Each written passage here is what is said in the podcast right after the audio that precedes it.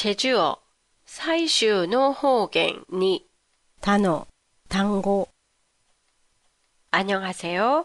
도쿄 타마시에 있는 한국어 교실 한교실입니다. 제주어 시리즈 두 번째인 오늘은 제주어의 단어에 대해서 보내드리겠습니다. 본토와는 습관이나 자연 환경이 많이 다른 제주도. 습관이나 자연 환경에 못지않게 다른 또 하나가 제주어인데요.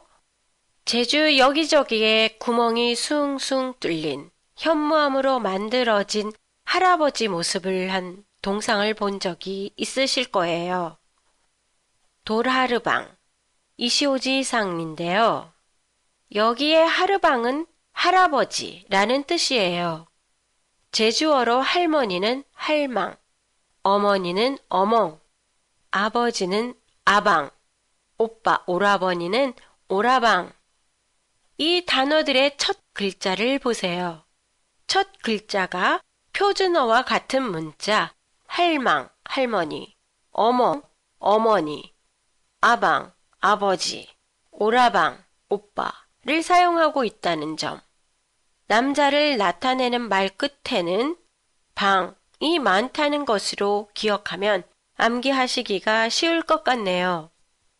이외에도 첫 글자가 표준어와 비슷한 단어들을 예로 들면 어디는 어드레, 그렇게는 건, 어떻게는 어떤, 바다는 바당, 모두는 몬딱 등이 있어요. 하지만 이유를 묻는 왜는 무사, 남편은 서방, 부인 이나 아내는 각시처럼 전혀 다른 소리의 단어도 있어요. 작년에 일본의 SNS에서 소개된 적이 있는 모닥치기 기억나세요? 한 그릇에 떡볶이, 순대, 어묵, 김밥 등이 다 들어가 있는 음식이요.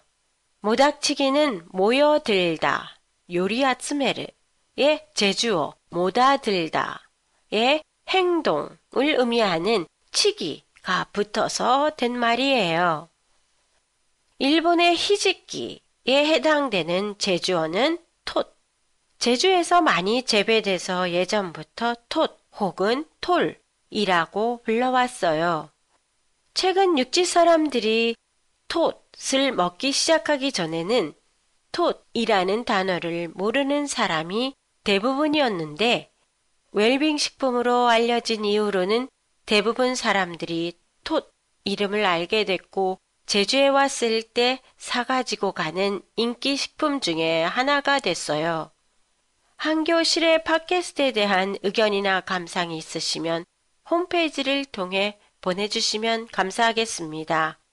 안녕히 계세요.